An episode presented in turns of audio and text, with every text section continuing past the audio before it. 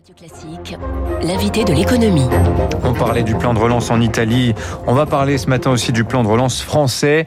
Paris doit le soumettre demain à la Commission européenne. On va notamment en parler, entre autres sujets, avec Christophe Lecourtier, le directeur général de Business France. Il est avec nous ce matin. Bonjour Christophe Lecourtier. Bonjour. Business France, je rappelle simplement que rapidement, vos missions, c'est aider les entreprises françaises à s'internationaliser, euh, veiller à l'image de la France, c'est l'accueil aussi des entreprises étrangères. Qu'est-ce qui est prévu sur ce volet à la fois export et attractivité dans le plan de relance, euh, 40, 100 milliards d'euros, dont 40 financés par l'Union européenne, qui doit être présenté demain par le gouvernement français euh, à la Commission européenne. Alors, notre rôle à nous, c'est en effet de faire gagner la France dans la mondialisation. Donc, plus de parts de marché à l'export, la, la, bataille est rude, mais on a bien progressé ces dernières années. Et puis évidemment, c'est attirer en France euh, des investisseurs étrangers pour y pour y créer de l'emploi, pour y créer de la valeur. Et de ce point de vue-là, le, le, le, plan de relance français, qui certes va être présenté euh, dans quelques heures à la Commission européenne, mais il a également un mérite qui est très important pour les investisseurs, c'est qu'il a il a déjà démarré depuis mmh. plusieurs mois. Euh, J'étais en, en, Espagne euh, la semaine dernière, on, on comparait un petit peu les dispositifs. Et on voit que les Espagnols travaillent à un plan qui va bientôt entrer en, en vigueur, alors que le nôtre, il a, il a déjà démarré depuis l'automne, mmh. et il est une puissante incitation à venir participer à ce plan de relance pour les ouais. étrangers et à, et à, contribuer donc à la transformation de la France. Il y a déjà 8 milliards qui a été déployé par voilà. la Caisse des dépôts. On a un avantage énorme, c'est qu'aussi que comparé à l'Italie ou l'Espagne, nos autoroutes sont en excellent état, nos chemins de fer, excepté peut-être les petites lignes. Mais voilà, tout ce travail sur les infrastructures, Exactement. la France l'a fait. De fait, bon, la, la, la, crise a tendance à nous enfermer tous hein, dans nos frontières et même d'ailleurs dans nos appartements. C'est ce qu'on a vécu ces dernières années. Mais quand on se compare aux autres, quand on regarde un peu euh, ce qu'ils pensent de nous, il euh, y a quand même matière à se rassurer et à se dire que l'avenir euh, est, est, pas forcément aussi noir que, que certains le disent. Euh, je m'explique. En 2019, la France est devenue le, le premier pays d'accueil des, des, investissements mmh. étrangers en Europe, donc ça nous était jamais arrivé. Et ce maillot jaune, on est en train de le défendre plutôt bien. En gros, en, en, en tablant sur une fusée d'attractivité, parce que c'est de ça dont il s'agit, à, à trois étages. Il y a un étage traditionnel, vous l'avez évoqué, nos infrastructures le prix de l'électricité en France, euh, la couverture au débit. Ça, ça fait un certain nombre d'années que, que ça existe et ça nous a toujours permis de rester dans les 3-4 premiers.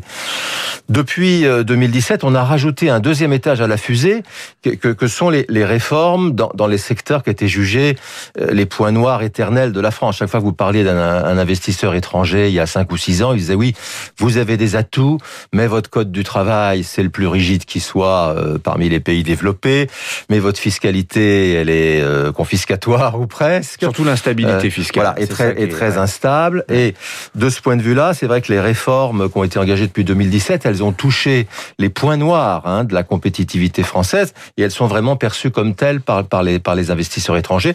C'est ça qui nous a permis cette remontada oui. et de passer la première fois. Et le troisième étage de la fusée, c'est ce que vous dites, c'est le plan de relance qui, qui est vraiment une incitation à venir contribuer en France à la transition euh, énergétique, à la digitalisation de l'économie, à la relocalisation d'activités stratégiques. Mmh dans la santé, dans l'agroalimentaire, dans le numérique, dont on va avoir besoin dans les années à venir.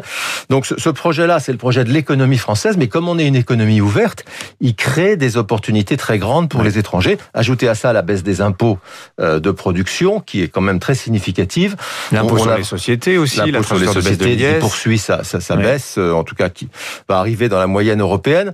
Donc on, on a vraiment euh, un, un, cocktail hmm. assez efficace pour que les investisseurs étrangers continuent à créer de l'emploi ici et, de la valeur dans nos territoires. Puisque vous parlez de l'attractivité française, avant de parler euh, des aides à l'export, parce que j'aimerais bien que vous expliquiez un petit peu concrètement ce que vous faites Business France, mais sur le sujet attractivité, dans l'enquête que vous avez rendue publique euh, début mars, oui.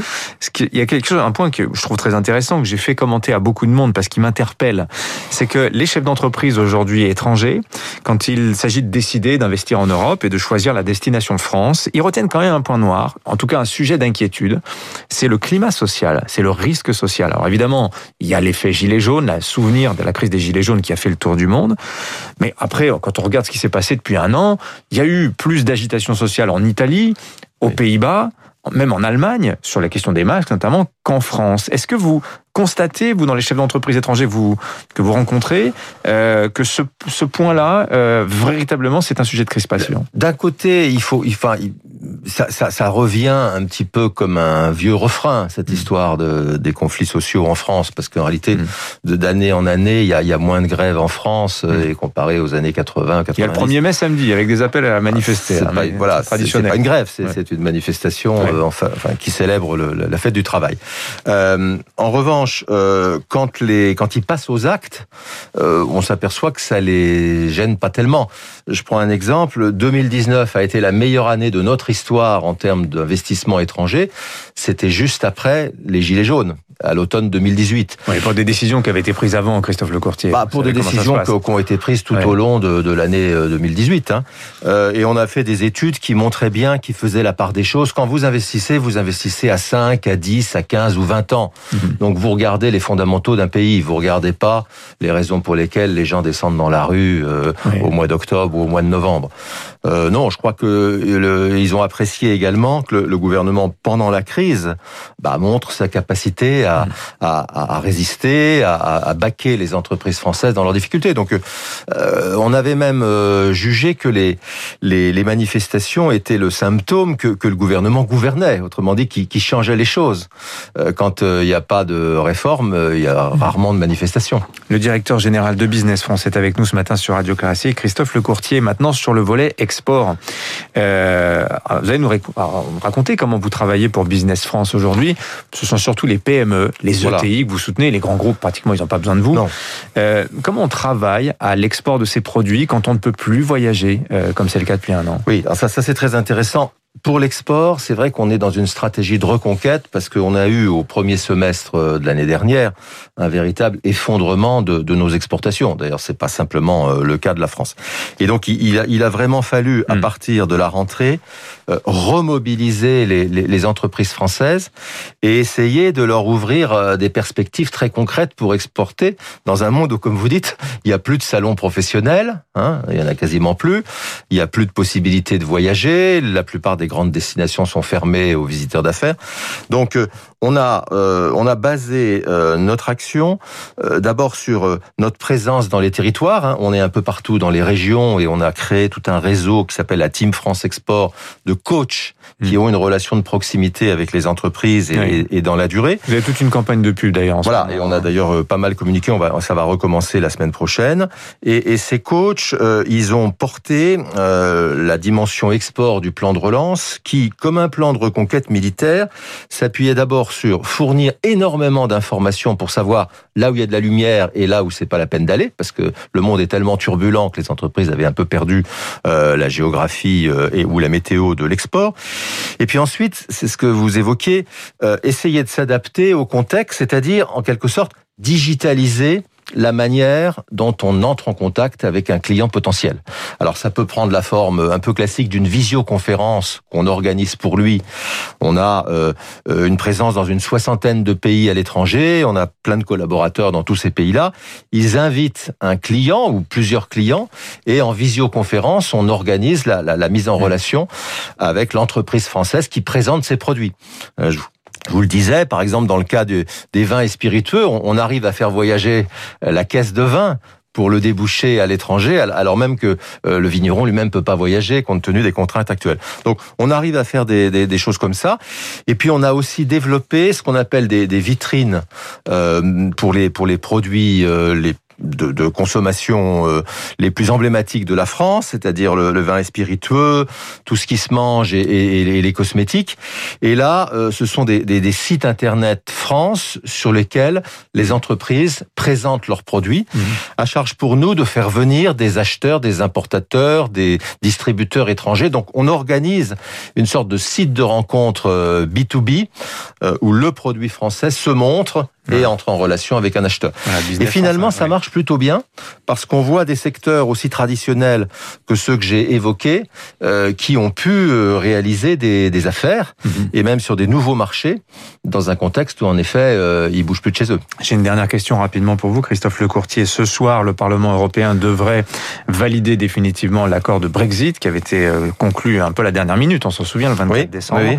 Depuis au premier trimestre, les exportations européennes vers le Royaume-Uni, moins 20%, c'est moins 47%. De l'autre côté. Dans, dans, l'autre sens. Les entreprises françaises que vous côtoyez, euh, qu'est-ce qu'elles, comment elles considèrent aujourd'hui le marché britannique? Alors, bah, le marché britannique, c'est un marché qui est, qui est, très important pour nous. Hein, c'est euh, notre principal excédent euh, en Europe. Et puis, c'est, c'est près de 30 000 entreprises, dont beaucoup de PME, de TPE qui exportent. Donc, hmm. on, a, on a un vrai enjeu, c'est essayer de, de conserver, en tout cas de récupérer le plus vite possible nos parts de marché. C'est ce que je disais tout à l'heure pour le monde, mais c'est encore plus vrai sur, sur la Grande-Bretagne. Il y a eu, euh, finalement, avec l'accord, le, le sentiment que les choses n'allaient pas tellement changer. Or, nous, on est persuadé qu'on est juste au début de changements importants, par exemple sur les normes euh, qui vont nécessiter de la part des entreprises euh, de s'y adapter. Donc, on a, on a vraiment mis le, paquet avec un dispositif qu'on appelle Easy Brexit, euh, qui est destiné à offrir une sorte de, guichet pour les entreprises pour répondre à toutes les questions qu'elles se posent et même celles qu'elles se posent pas encore.